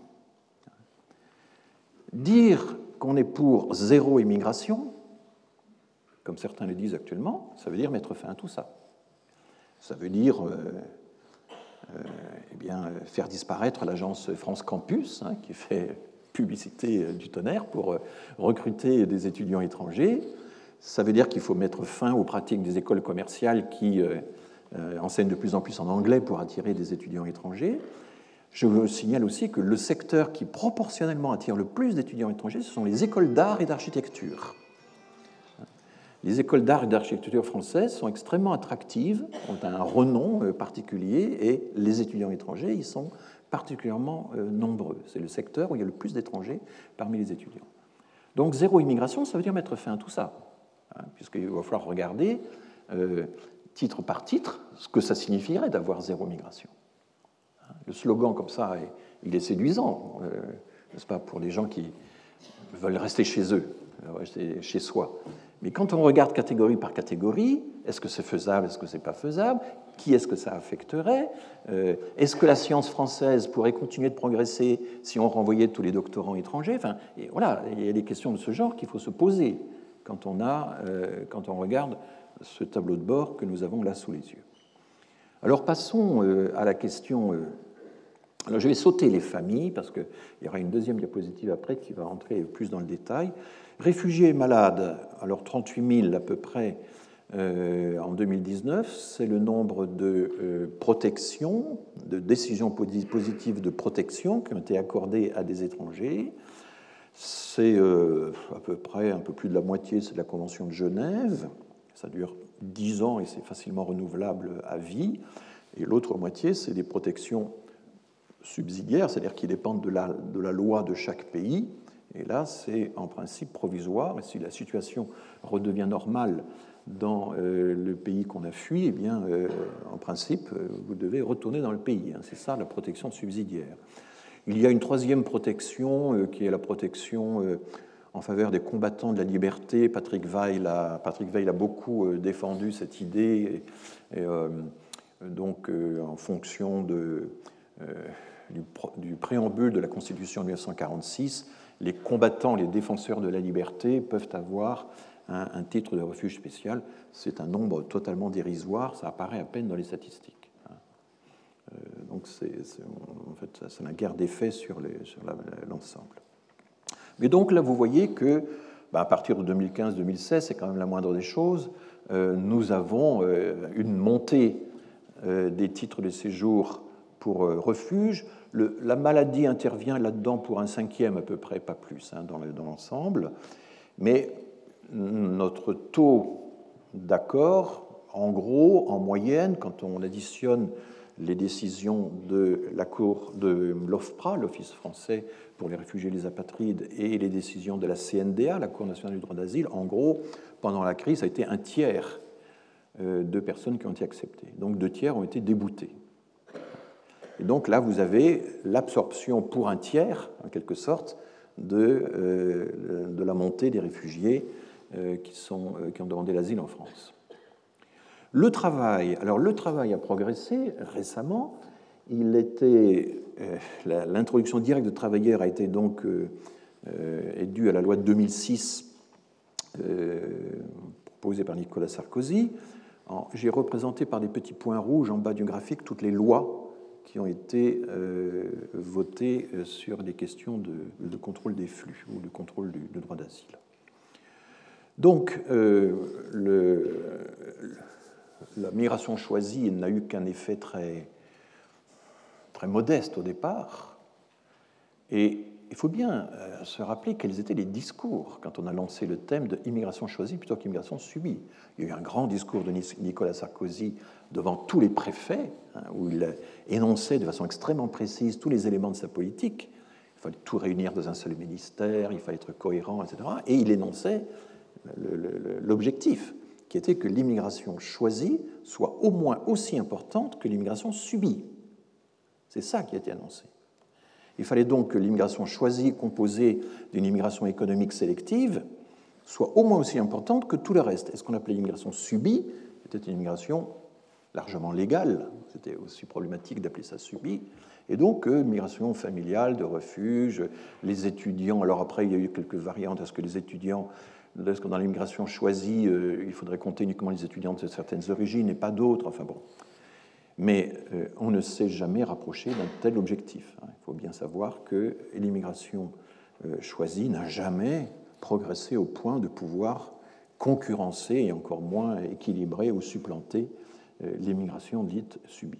Quand on lit les livres qui ont été écrits par les promoteurs de ces politiques, j'ai lu récemment les livres de Patrick Stefanini, qui était un des grands promoteurs de la politique d'immigration choisie et qui aujourd'hui est donc euh, engagé dans une, une des campagnes électorales de la, de la droite classique. Il y a une dénégation complète sur le bilan de la politique d'immigration choisie, qui est un échec total. On ne s'est jamais rapproché de l'objectif atteint. Alors, un des arguments qui était utilisé par certains, c'est de dire Ah oui, mais en 2008, il y a eu la crise des subprimes, il y a eu une montée du chômage, et donc on n'a pas pu l'appliquer. C'était un des arguments qui était utilisé. Enfin, globalement, il faut quand même euh, savoir qu'il euh, n'y a jamais eu, de la part des euh, promoteurs de la politique d'immigration choisie, que ce soit le président lui-même ou ses collaborateurs, il n'y a jamais eu le moindre retour réflexif critique sur les raisons pour lesquelles on a échoué. Alors, la critique qui existe, c'est de dire Ah ben oui, mais on a eu tort, on a cru, on, s'est laissé prendre par le système juridique européen, et c'est pour ça qu'il faudrait désormais se débarrasser du système juridique européen pour pouvoir enfin euh, contrôler l'immigration comme nous le souhaitons.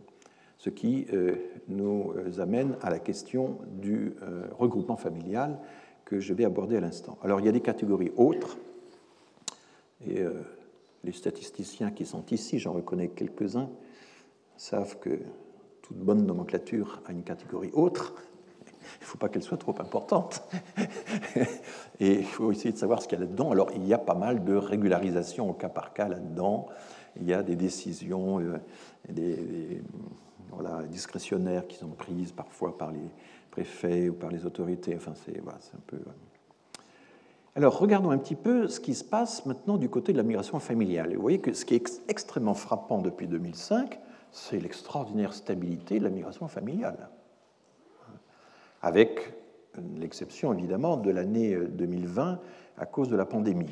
Enfin, il y a même une légère tendance à la baisse de 57 000 à 47 000 dans, pour les familles de Français et pour les familles d'étrangers, ça fluctue.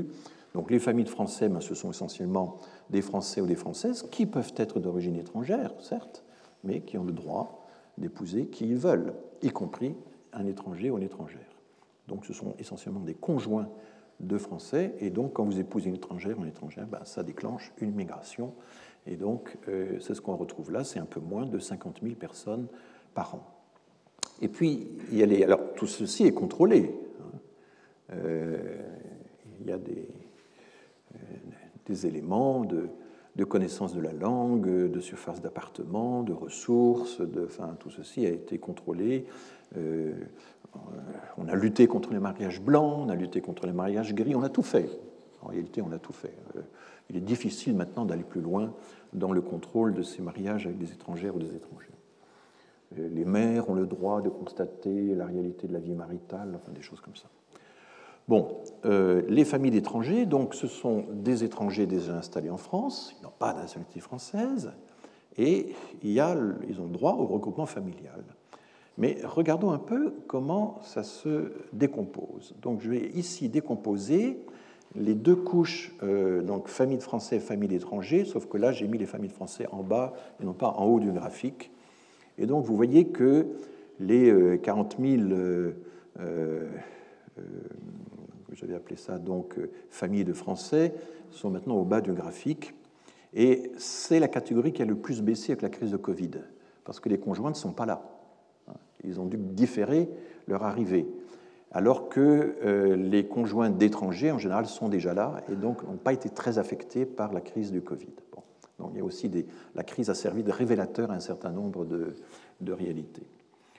Donc, qu'est-ce qu'on a? On a là les conjoints de français, ça, c'est le droit euh, le plus solide, il n'est pas, c'est pas du regroupement familial au sens euh, où on entend, pardon, je vais revenir après là-dessus, et le regroupement familial d'étrangers, c'est-à-dire l'application de l'arrêt du GISTI ou euh, l'interprétation de la Convention européenne des droits de l'homme, c'est largement ça. Ça concerne très peu de monde, c'est 12 000 Les chiffres sont des milliers. Hein ça concerne 12 000 personnes, 12 000 personnes par an. C'est très faible.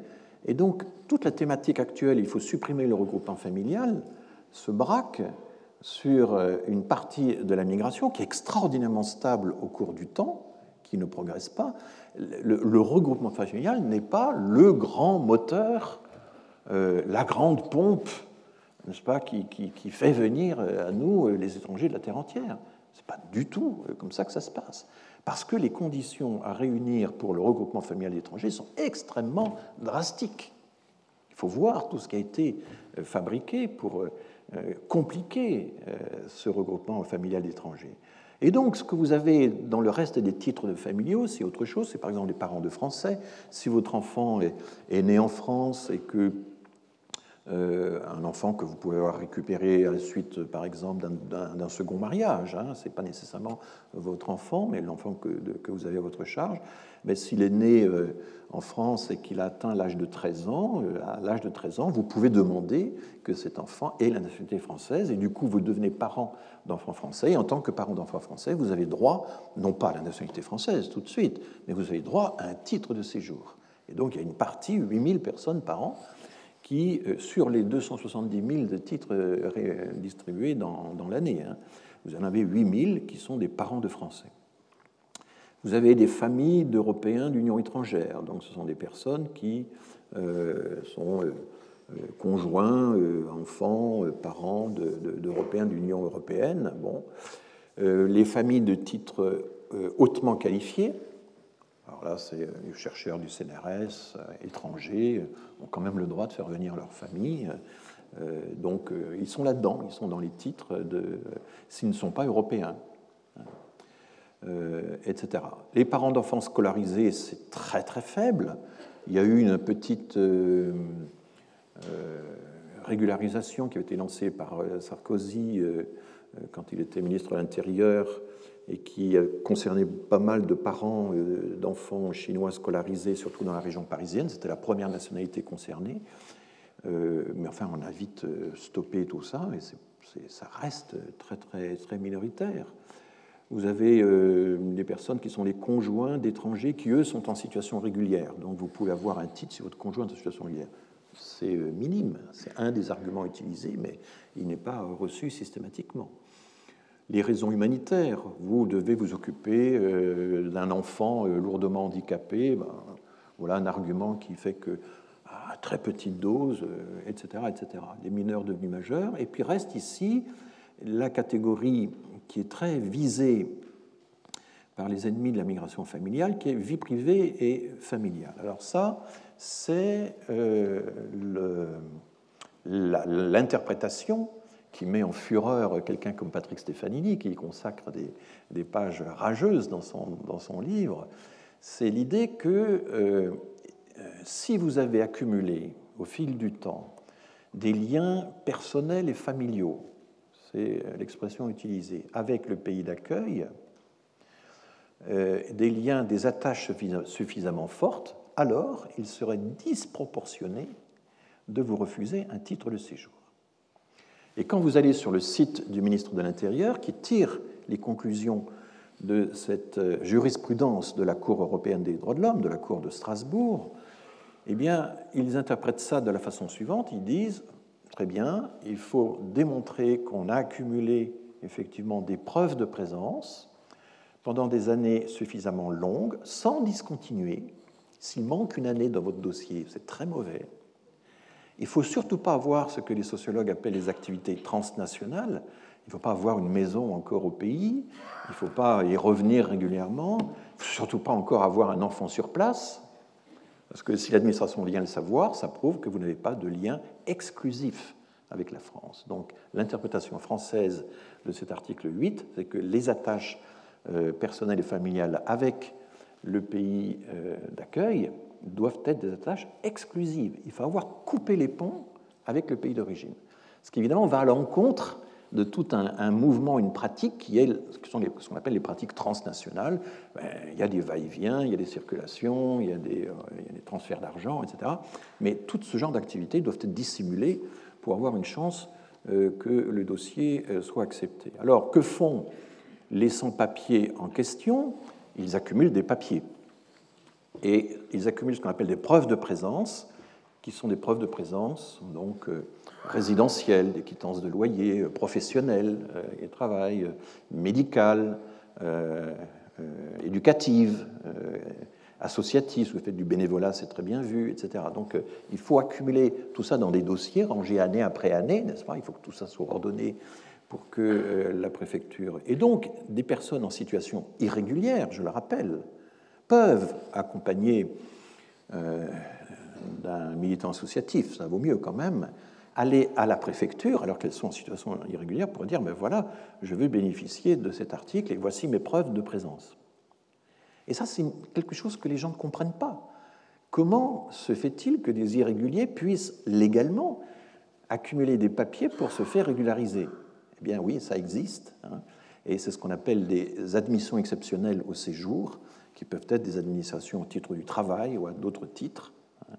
et c'est délivré par... Voilà. Donc les sans-papiers ont quand même quelques droits. Et j'ai lu, euh, c'était je crois le 5 juillet ou le 7 juillet, dans L'Opinion, un quotidien euh, économique, il y avait une tribune d'un maire LR et de quatre députés, et c'était intitulé L'immigration illégale, ennemi de l'immigration légale. Ce propos n'a aucun sens. Une partie non négligeable de l'immigration légale est passée par l'immigration illégale. Vous avez des couples où l'un est illégal, l'illégal. Ce n'est pas, nécessairement la guerre entre eux. Donc ce genre de formule, un peu de matamor, hein, vous m'excuserez d'utiliser cette formule, n'aide pas du tout à comprendre ce qui se passe. Dans la réalité, les choses sont, beaucoup plus transitives, sont beaucoup plus complexes. Euh, et donc, euh, alors, il y a une révélation très intéressante qui a été faite en juillet, alors je crois que c'est juillet 2019, c'est la publication des premiers résultats de l'enquête ELIPA, l'enquête ELIPA 2. Euh, ELIPA, ça veut dire enquête longitudinale sur l'intégration des primo-arrivants. Euh, ça consiste à interroger un échantillon national de personnes qui ont obtenu leur titre de séjour une année donnée. Et puis ensuite, on va les interroger à plusieurs reprises et on espère pouvoir les interroger pendant trois ans. Ce n'est pas facile parce que il faut les garder sous observation pendant trois ans. C'est une population assez mobile. Il y a déjà eu une première enquête ELIPA 2 qui a réussi à durer deux ans, trois ans à peu près. ELIPA 1. Et maintenant, on en est dans l'enquête ELIPA 2 qui est faite donc par les statisticiens du ministère de l'Intérieur. Et c'est un groupe de statisticiens dirigé par un, un professionnel de l'INSEE. Et on a appris dans cette enquête l'application des premiers résultats d'ELIPA 2 dans le bulletin euh, du ministère de l'Intérieur, le bulletin statistique du ministère de l'Intérieur, on a appris que euh, parmi les personnes qui avaient donc un titre, obtenu leur titre de séjour en 2018 et qui l'avaient obtenu au titre des liens euh, privés et familiaux, 40% étaient déjà là en 2010. 40% étaient déjà là neuf ans auparavant. C'est la première enquête qui nous donne, qui mesure le temps d'attente pour obtenir un titre d'une catégorie particulière. 40% des personnes qui obtiennent un titre de séjour pour liens personnels ou familiaux étaient déjà là il y a 9 ans, donc étaient en situation irrégulière depuis 9 ans. Et donc l'idée que l'immigration irrégulière est ennemie de l'immigration légale n'a pas de sens. Vous comprenez bien que l'administration elle-même reconnaît que ces catégories-là existent. Alors, comment fait-on aboutir un dossier de ce genre? Il y a une commission, euh, il y a une commission du titre de séjour auprès de chaque préfet qui a un avis purement euh, consultatif, et ensuite il y a la décision discrétionnaire du préfet. Et toutes les associations savent que des dossiers absolument équivalents peuvent avoir des sorts complètement différents d'une préfecture à l'autre en fonction euh, du caractère ben voilà, il peut y avoir une politique locale du chiffre, il peut y avoir euh, des politiques personnelles en quelque sorte. Enfin, euh, voilà. Euh, donc tout ça reste assez aléatoire. Et il faut parfois revenir dans le Alors quand vous avez échoué, vous ne pouvez pas reposer votre candidature tout de suite, il faut attendre quelques années, etc. Enfin, voilà, tout ceci a été décrit par des anthropologues qui suivent les familles. Donc vous voyez, stabilité de la migration familiale, faiblesse vraiment très très... Enfin, tout à fait visible sur ce graphique du regroupement familial d'étrangers au sens précis du terme, et puis ces titres pour vie privée et familiale, euh, qui certes viennent d'une interprétation de l'article 8 de la Convention européenne des droits de l'homme, mais il ne faut pas s'imaginer, contrairement à ce que je lis X fois, que la, Convention européenne des droits de l'homme, cette espèce de gouvernement des juges européens, systématiquement utiliserait cet article 8 dans des affaires précises, hein, parce qu'elle ne se prononce que dans des affaires précises, pour autoriser euh, le regroupement euh, familial. Pas du tout. la Convention européenne des droits de l'homme et la Cour européenne des droits de l'homme a toujours dit, elle le pratique, elle met en balance deux principes. Le droit de chaque pays à contrôler son immigration et le fait que l'État ne peut pas faire ingérence dans la vie familiale. C'est ça le principe de l'article 8. Et vous avez toute une décision, toute une série de décisions de la Cour de Strasbourg qui vont refuser qui, vont dire, mais écoutez, votre pays vous a refusé un titre de séjour. En refusant ce titre de séjour, il n'a pas violé un de vos droits fondamentaux. Hein. C'est comme ça que la Cour européenne s'exprime. Elle s'exprime en disant, euh, euh, vous avez épuisé toutes les voies de recours de votre pays, c'est pour ça que vous vous adressez à l'Europe. Eh bien, nous, nous vous disons si oui ou non, votre pays, les juridictions de votre pays ont euh, bafoué un de vos droits fondamentaux. Et la Cour, il lui arrive tout à fait, parce qu'elle considère qu'il y a aussi les intérêts de l'État à prendre en compte, il lui arrive de refuser, elle aussi, de, le, de, ne pas entériner, enfin de, dire que le pays euh, d'origine n'a pas violé les droits fondamentaux en refusant le titre de séjour. Donc se représenter la Cour européenne de Strasbourg comme une sorte de gouvernement des juges qui euh, bafouerait les souverainetés, ça ne marche absolument pas comme ça. La Cour européenne, pour tous ceux qui l'étudient un peu, et, c'est ça qui, est, tout à fait extraordinaire, les spécialistes de la Cour européenne la trouvent beaucoup trop inféodée aux États et dans le débat public français, on dit l'inverse, on fait comme si la France était inféodée à la Cour européenne. Non, la Cour européenne laisse aux États ce qu'on appelle une marge d'appréciation. Et cette marge d'appréciation, elle est en réalité beaucoup plus importante que, tout ce qu'on croit. Donc euh, là encore, euh, c'est pour ça que tous les Européens qui connaissent un peu l'Europe ont été quand même consternés par la déclaration de Michel Barnier, comme quoi euh, nous étions en quelque sorte en proie aux décisions arbitraires euh, des cours de justice européennes. Non, quand, vous lisez vraiment la jurisprudence, et je vous invite à lire les jugements de la Cour européenne des droits de l'homme à Strasbourg, ce sont des jugements très circonstanciés, très bien écrits, hein, c'est un français magnifique c'est très différent du Conseil constitutionnel qui est incroyablement succinct, hein, qui ne donne quasiment pas d'explications. Là, vous avez des explications très détaillées, euh, des affaires expliquées de façon aussi concrète que possible. Et c'est pour ça d'ailleurs que les jeunes juristes français ben, rêvent de pouvoir travailler avec la Cour euh, européenne euh, des droits de l'homme, parce qu'il y a beaucoup de choses qui se passent là-bas. Mais cela représenté comme un, gouvernement qui, qui violerait notre souveraineté, empêcherait le libre déploiement de notre souveraineté, c'est un contresens total. Alors, sur ces questions-là, je vous signale un site de fact-checking juridique fait par des jeunes juristes qui est constamment à jour. Ils éditent aussi des, livres où ils prennent leur recueil. Et euh, voilà, par exemple, Valérie Pécresse euh, a fait une déclaration comme quoi, face à l'immigration incontrôlée, il faudrait instaurer des quotas qui seraient votés chaque année par le Parlement. Euh, il signale que cette demande de quotas existe depuis très longtemps, qu'elle se heurte toujours à des obstacles juridiques euh, précis. Que, enfin bon, c'est une analyse juridique, hein, purement juridique, pas du tout partisane en réalité. Enfin, c'est ce que disent les auteurs, mais ça peut-être qu'on peut le discuter. Euh, mais qui est d'une lecture extrêmement intéressante. Euh, là, ils s'en prennent à Sandrine Rousseau, dont vous voyez le bas du visage. Hein, voilà, il y a aussi Marine Le Pen. Réserver les logements sociaux aux Français en dépit du principe d'égalité. La promesse de Marine Le Pen qui interroge. Vous voyez que ce n'est pas une condamnation systématique. Ils disent bon, très bien, mais comment va-t-on faire? Ça suppose ceci, ça suppose cela, etc. Donc c'est un site que je vous recommande parce qu'au moins il apporte des informations et il vous fait réfléchir.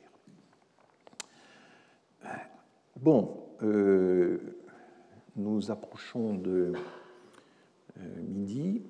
Alors, quelles sont les origines des immigrés euh, résidant en métropole la dernière actualisation, ben, vous voyez qu'en gros, on a un tiers d'Européens, deux tiers de non-Européens. Hein, c'est ça la situation actuelle. C'est très variable d'une région à l'autre, hein, mais c'est la moyenne. Et parmi les choses que nous avons apprises euh, de la crise du Covid, il y a eu toute une série d'analyses sur mais qui occupe les métiers essentiels?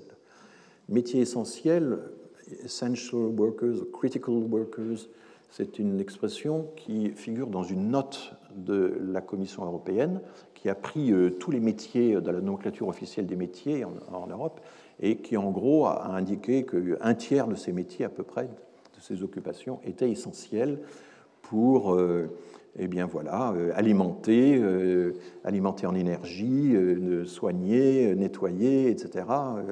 voilà.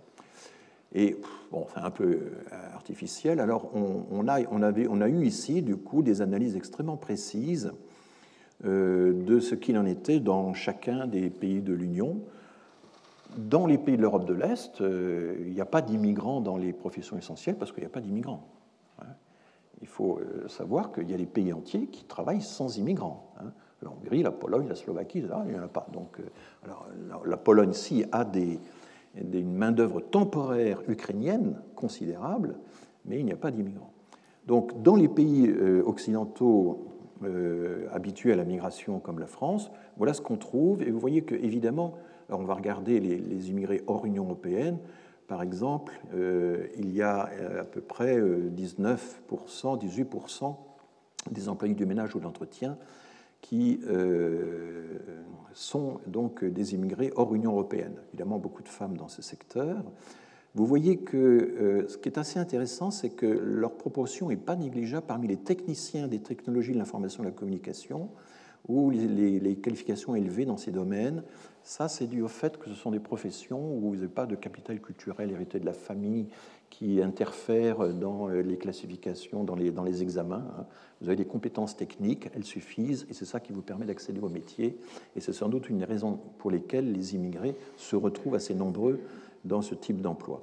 Donc évidemment, euh, la migration est devenue euh, une composante normale, naturelle, banale de euh, nos activités, surtout celles qui manient euh, euh, les matériaux, les matières, les corps, etc. Et du coup, alors ce qui est intéressant, c'est que chaque année, il y a un sondage, les fractures françaises, qui contient une question terrible. Pensez-vous que de façon générale, les immigrés ne font pas d'efforts pour s'intégrer? Et c'est une question qui est posée chaque année depuis 15 ans. Hein, c'est Le Monde et le CEVIPOF qui font ça. Et euh, en gros, euh, ça montait depuis plusieurs années de 50% à 62-63% des gens qui disent qu'ils ne font pas assez d'efforts pour s'intégrer.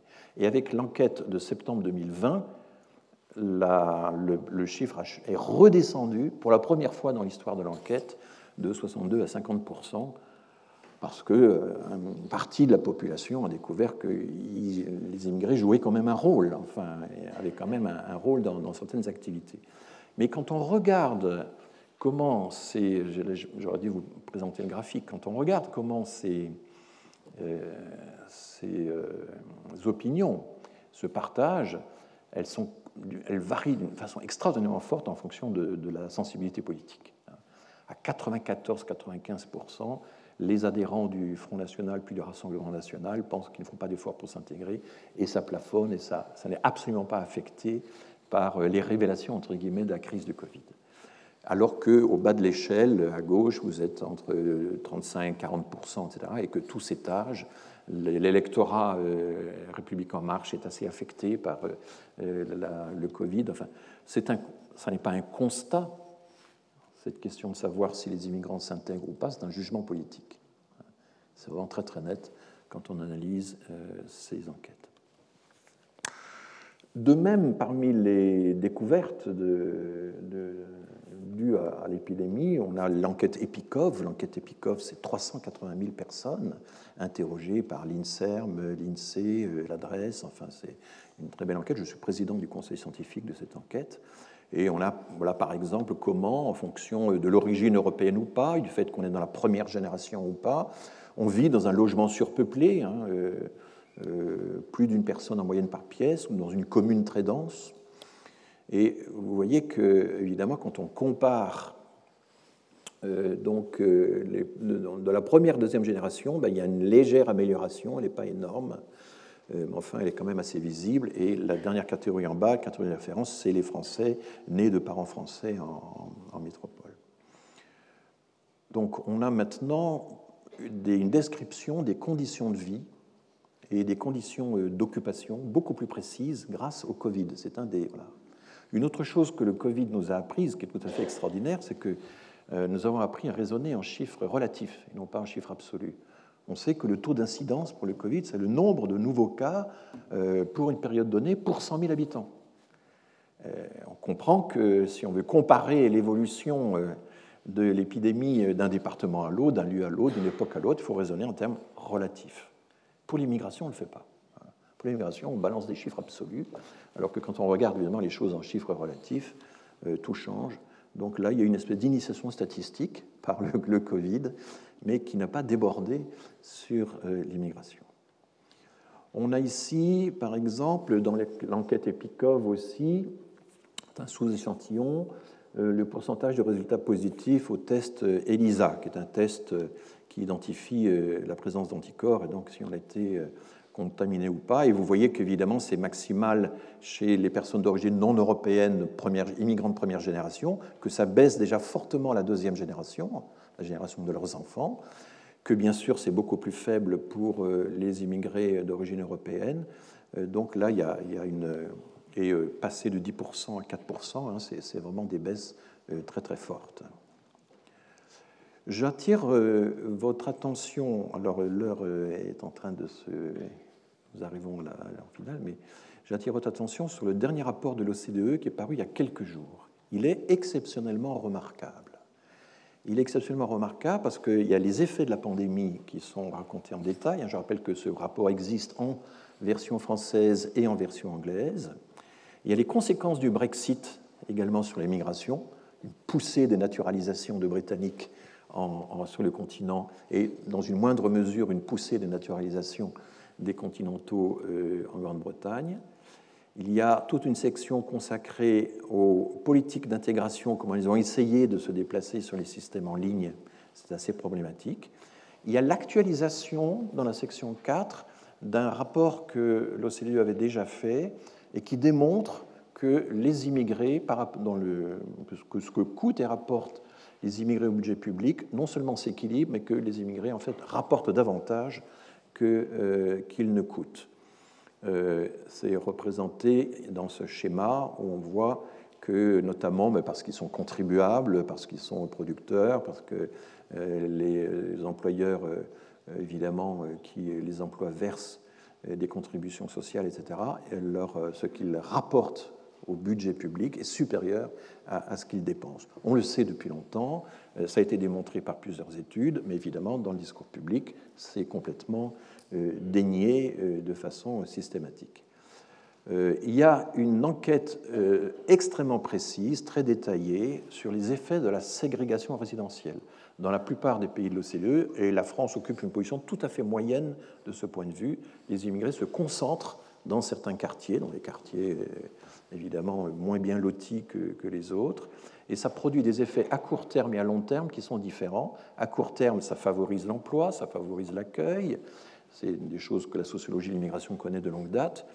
Mais à long terme, ça ralentit l'apprentissage de la langue, ça euh, a des effets défavorables sur la réussite scolaire. Et ça, euh, c'est euh, chiffré de façon très précise par l'OCDE dans une remarquable étude. Vraiment, c'est la plus précise que j'ai vue un niveau comparatif là-dessus, la France occupant une position assez moyenne dans l'ensemble.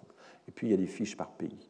Alors ce qui est intéressant dans l'OCDE, c'est de rappeler, comme, toujours, ben, que le taux annuel d'immigration depuis 10 ans, quelle est la part de la population ajoutée par l'immigration euh, chaque année de la France, eh ben, elle est très moyenne, elle est très basse, c'est la flèche bleue, alors que la moyenne des pays européens de l'OCDE, c'est la flèche brune. Vous voyez qu'on est quand même loin de la moyenne. Nous ne sommes pas le plus grand pays d'immigration en Europe. Désolé. Euh, il faudrait qu'un certain nombre d'hommes politiques lisent davantage les rapports de l'OCDE que tel ou tel euh, média. Euh, la proportion d'immigrés, quand on la compare depuis dix ans, elle est assez stable. Et là encore, nous sommes sous la moyenne européenne. Et puis les naturalisations, l'idée que la France aurait un taux de naturalisation exceptionnellement élevé euh, qui la rendrait beaucoup plus attractive que tous les pays euh, européens euh, eh n'est pas non plus établi. Nous avons en réalité un, un pourcentage d'étrangers qui chaque année est naturalisé, en comptant les mariages, qui est tout à fait équivalent à celui qu'on retrouve ailleurs, très très en dessous des premiers pays que sont le Canada, la Suède, alors la Pologne c'est de très petits effectifs, ça concerne des Ukrainiens essentiellement, le Portugal, etc. Donc Là encore, et ceci l'OCDE le répète, ce n'est pas des gauchistes, hein, il le répète depuis des années et des années, nous, nous avons une position très modeste par rapport au, poids de l'immigration dans notre population, que ce soit en, en résident ou en flux récent. Voilà, et puis euh, je vais arrêter là car je suis en retard et je vous parlerai la prochaine fois de la crise européenne de l'asile pour laquelle on a maintenant de nouvelles, euh, données qui sont tout à fait intéressantes et je vous expliquerai alors euh, le plan de mon cours du point de vue donc de l'analyse du discours, de l'analyse des arguments, etc. ce sera donc c'est un suspense pour les semaines prochaines. Merci de votre attention. Retrouvez tous les contenus du Collège de France sur www.colège-2-france.fr.